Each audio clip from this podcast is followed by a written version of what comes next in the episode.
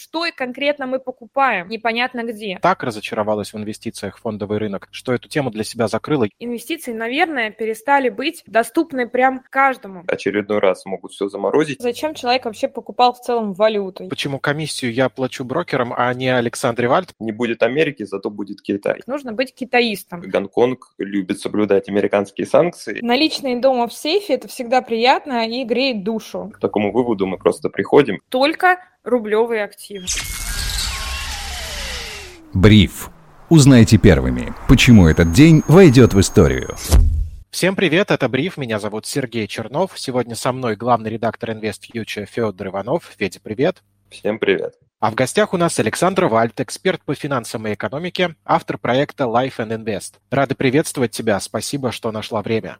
Всем привет. Давай начнем с самого популярного вопроса последних дней. Что делать с валютой? Что ты, например, советуешь своим подписчикам? Ну, здесь вопрос, зачем человек вообще покупал в целом валюту. Если есть задача защититься от девальвации рубля, а в большинстве случаев мы покупаем валюту именно с целью того, чтобы переложиться во что-то более стабильное, чем рубль, то, наверное, здесь можно перейти в альтернативные валюты, по которым сейчас у нас не будет взиматься комиссия. Сейчас главная проблема, точнее, две главных проблемы, это такая дедоларизация, которая у нас сейчас происходит, но на самом деле это не только дедоларизация, это евровизация, дефунтаризация и так далее.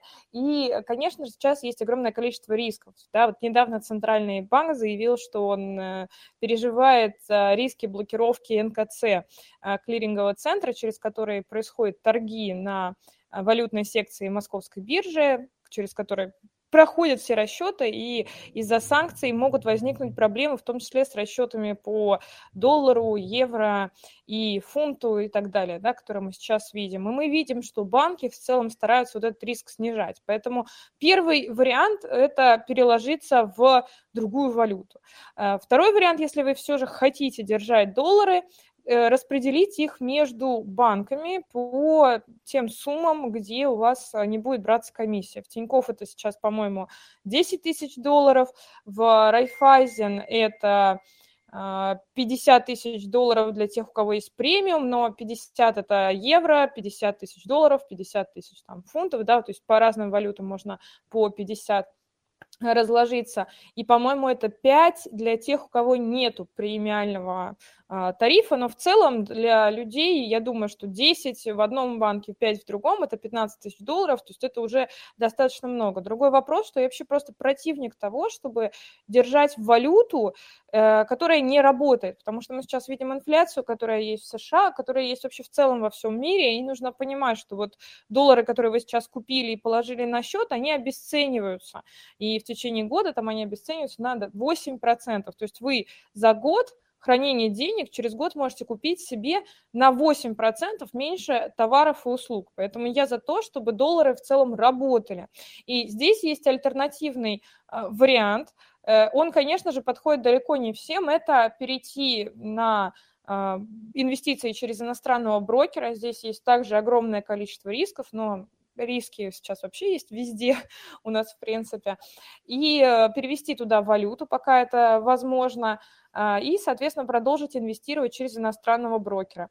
Ну и в целом моя такая сейчас, наверное, рекомендация, я не хочу слово говорить, но вот то, что делаю я лично, я считаю, что держать любые валютные накопления в России неправильно, потому что мы уже попали на заблокированные ценные бумаги, мы видим все сигналы, мы видим, что банки стараются избавляться от валюты и так далее, да, вот все нам говорит о том, что держать какие-то инвестиции в валюте в России это неправильно, поэтому если есть возможность, то лучше валюту в идеале выводить на э, счета в дружественных э, странах, в первую очередь стараться выводить в дружественную страну, если у вас нет там второго гражданства или ВНЖ, и, например, инвестировать там через иностранного брокера, а в России оставлять рублевую часть портфеля. Можно сейчас еще положить деньги на вклад э, под э, относительно хорошие проценты, там 10% можно найти, кто бы нам сказал два года назад, когда у нас было 4%, что будет хотя бы 10, да. А можно переложиться в длинные облигации, а, там те же самые ОФЗ, в том числе да, самые низкорискованные, назовем их так, облигации, и зафиксировать себе на долгие годы хорошую доходность. Можно будет, пока еще я считаю, что рано, но там, докупать рынок российских акций, в том числе, когда немножечко будет уже понятно все с окончательно с санкциями, с прибылями компании, как повлияют все новшества на наш рынок, и переложиться, соответственно, рублевую свою часть немножко в отдельные акции российских компаний. Ну и альтернатива валюте, хотя, наверное, в обычное время мы не называем это альтернативой валюты, но все же это золото, которое можно покупать разными способами, потому что золото, оно номинировано само по себе в долларе, и э, в связи с этим, когда вы покупаете золото, вы покупаете в любом случае валютный актив.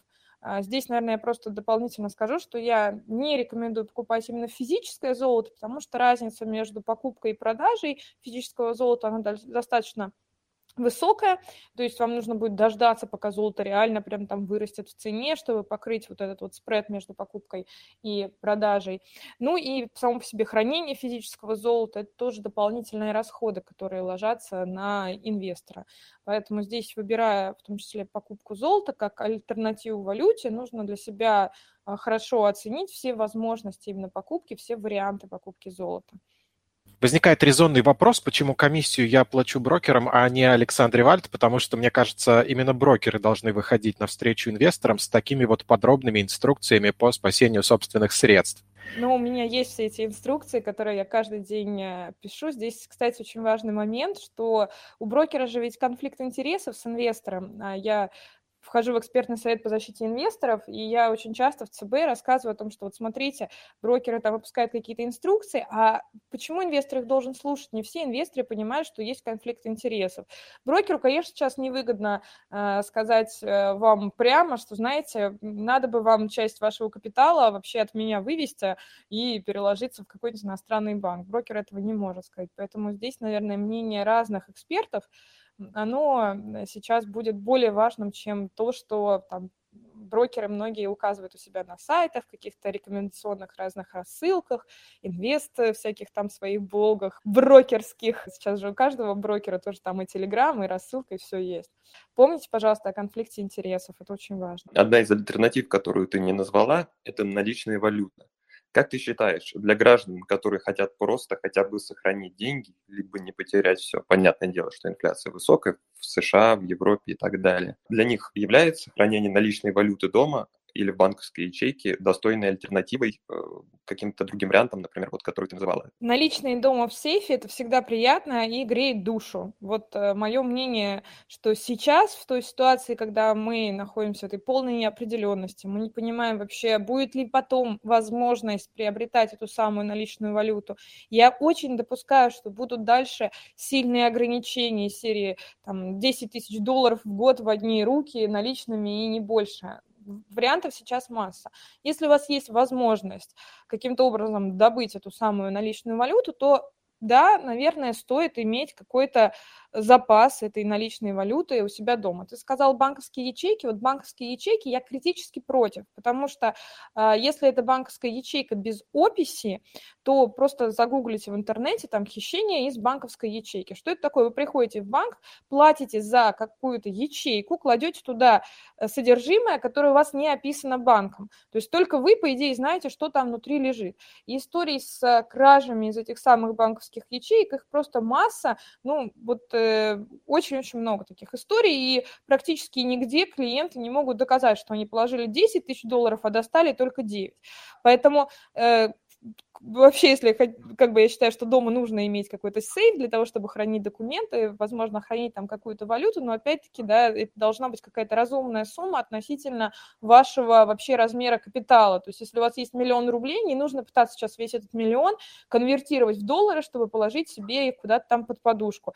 Положите какую-то сумму, ну, допустим, пусть это будет там 2-3%, 5% в зависимости от общей суммы, конечно, вашего капитала, а, чтобы у вас была эта самая наличная валюта. Все-таки мы я надеюсь, что будем ездить за границу, в ту же самую Турцию отдыхать и так далее.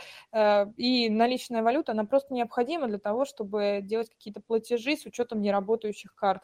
А карты иностранных банков на данный момент ну, не так доступны всем прям россиянам поголовно. Поэтому небольшой запас налички почему бы не иметь? Да, ситуация неопределенности, конечно, сейчас многих затронула. И интересно у тебя спросить, что больше всего волнует твоих подписчиков, и какая часть из них так разочаровалась в инвестициях в фондовый рынок, что эту тему для себя закрыла, если не навсегда, то надолго? Я не могу сказать, что люди прям вот поголовно все разочаровались в инвестициях в фондовый рынок, в тот момент, когда была блокировка иностранных акций, когда случилась вся эта история с Финексом, у нас прям как-то вот была такая неделя, ну, очень насыщенные на события. Э, люди свою злобу вымещали на блогерах в том числе. Это понятно, людям надо куда-то написать э, свое все негодование. Но, тем не менее, многие люди просто сейчас понимают, что инвестиции это в том числе и от безвыходности положения в данный момент в России. Ну, то есть что можно сделать? Можно, конечно, дальше продолжать деньги держать на банковском вкладе. Но сколько денег будешь ты держать на банковском вкладе? Насколько тебя получится там, побороть ту же самую инфляцию и так далее? Я думаю, что у людей сейчас больше такая ситуация, когда они а, хотят, наверное, подождать и увидеть, куда им дальше можно деньги свои переложить. А сейчас они просто ищут такие какие-то островки безопасности.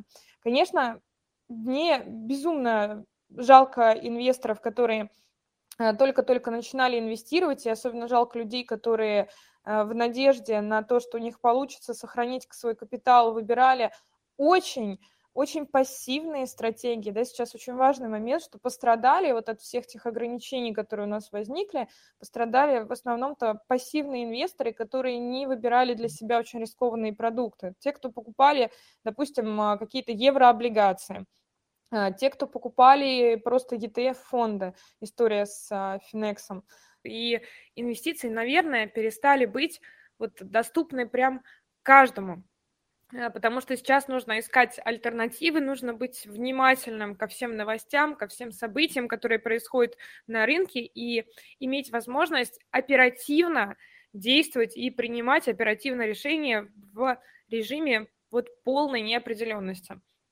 Поэтому то, что всегда я считала таким залогом э, успешного инвестора, это быть как можно дальше от рынка, не следить особенно за новостями, следовать своей там какой-то пассивной стратегии. Идеально, если это будет просто портфель из там базовых хороших ETF-фондов – с хорошей валютной диверсификацией, вот все это перестало быть доступным просто сейчас для инвестора, потому что сейчас то время, когда надо следить за новостями, иначе ты проснулся, а у тебя акции уже заморожены, проснулся, а ты уже перевод там сделать в валюте не можешь, проснулся, а тут торги там по франку остановили, и ты должен очень оперативно э, решать вот какие-то такие моменты с тем, чтобы перенести активы из одного э, актива в другой, э, перевести свои деньги от одного брокера к другому и так далее. Поэтому э, сейчас, э, еще раз я повторюсь, наверное, для инвесторов, там, которые не готовы постоянно следить за новостями, двигать свой капитал, э, иметь, опять же, там всякие транзакционные издержки, э, связанные с инфраструктурой, самое лучшее решение – это продолжать сейчас держать в России только рублевые активы. В последнее время очень много в информационном пространстве хайпа насчет выхода из ПБ биржи на Гонконг. Кто-то радуется, кто-то, наоборот, говорит, что это очередные инфраструктурные риски, очередной раз могут все заморозить, и непонятно вообще, эм, чем закончится вся эта история в результате, потому что явно Гонконг любит соблюдать американские санкции, и тут встает вот такой вопрос, как ты к этому относишься? Потому что лично мне кажется, что нам снова не договаривают про риски, которые в себе несет вот это инвестирование. Непонятно, как оно осуществляется, нам этого, естественно, никто не рассказывает, и просто подают как вот, смотрите, спасение. Не будет Америки, зато будет Китай. А ты знаешь вообще про инвестиции в Китай? Я инвестирую в Китай только посредством ETF и даже не пытаюсь анализировать отдельные китайские акции, потому что это невозможно. Для того, чтобы проанализировать китайский рынок, нужно быть китаистом. Да, вот есть прям отдельные разные там каналы и на Ютубе, и в Телеграме, где люди, которые хорошо разбираются с Китаем, делают анализ, и они там не анализируют Америку и Россию, они анализируют только отдельно Китай. Вот я, как человек, который финансы изучает и занимается ими уже боже мой, 11 лет, уже 12 скоро будет, я не могу до конца изучить китайские акции, потому что есть очень много специфики, специфики с отчетностью, с раскрытием, с самим по себе ведением бизнеса. То есть вот мне просто саму по себе даже бизнес-модель иногда китайской компании сложно досконально и хорошо изучить. То есть первый, давай, вот есть инфраструктурные да, риски, но первый риск – это э, непрозрачность информации. А следующая история, что я не могу похвастаться тем, что я прям хорошо изучила, там, как будет доступ э, к Гонконгу, какие акции там будут э, торговаться на Гонконге, точнее, как у нас будет доступ там, к каким акциям Гонконг, гонконгской биржи. Но опять-таки, да, надо вспомнить, что очень много акций, депозитарные разные расписки, которые э, депозитарные расписки на акции, там зарегистрированные на разных островах, офшорах и так далее, потому что по китайскому закону там не пускают инвесторов иностранных в капитал, чтобы была возможность управления какой-то да, компанией извне и так далее. Китай все же это очень закрытый и специфичный рынок, поэтому здесь нужно еще изучить вообще, что конкретно мы покупаем. Мы покупаем акцию или депозитарную расписку э, на офшорной компании, зарегистрированной где-то там непонятно где. А, здесь мы можем да, вспомнить все эти истории с акциями, которые были за последнее время, вылетело из головы название этой образовательная платформа, которая там раз и в моменте регулирования из акции при, упали на сколько, на 90%, на 95%. Tal Education. Да, да. Кстати, они там что-то, по-моему, отросли. Сейчас недавно я перестала уже следить за этой историей, что там с ними. А, вот. Ну и, конечно, мне лично очень хочется, чтобы Санкт-Петербургская биржа однажды вышла и прямо раскрыла всю свою цепочку поставки ликвидности, всю свою цепочку по бумагам, как они имеют доступ к этим бумагам, потому что э, вот конкретно инфо, полностью всю инфраструктуру э, Санкт-Петербургской биржи, она крайне непрозрачная. И хочется, чтобы просто вот взяли и в Ютубе они сделали видео. Вот смотрите, у нас идет такая-то цепочка депозитариев, мы получаем доступ там через такие-то платформы, чтобы люди наконец-то могли оценить все свои риски.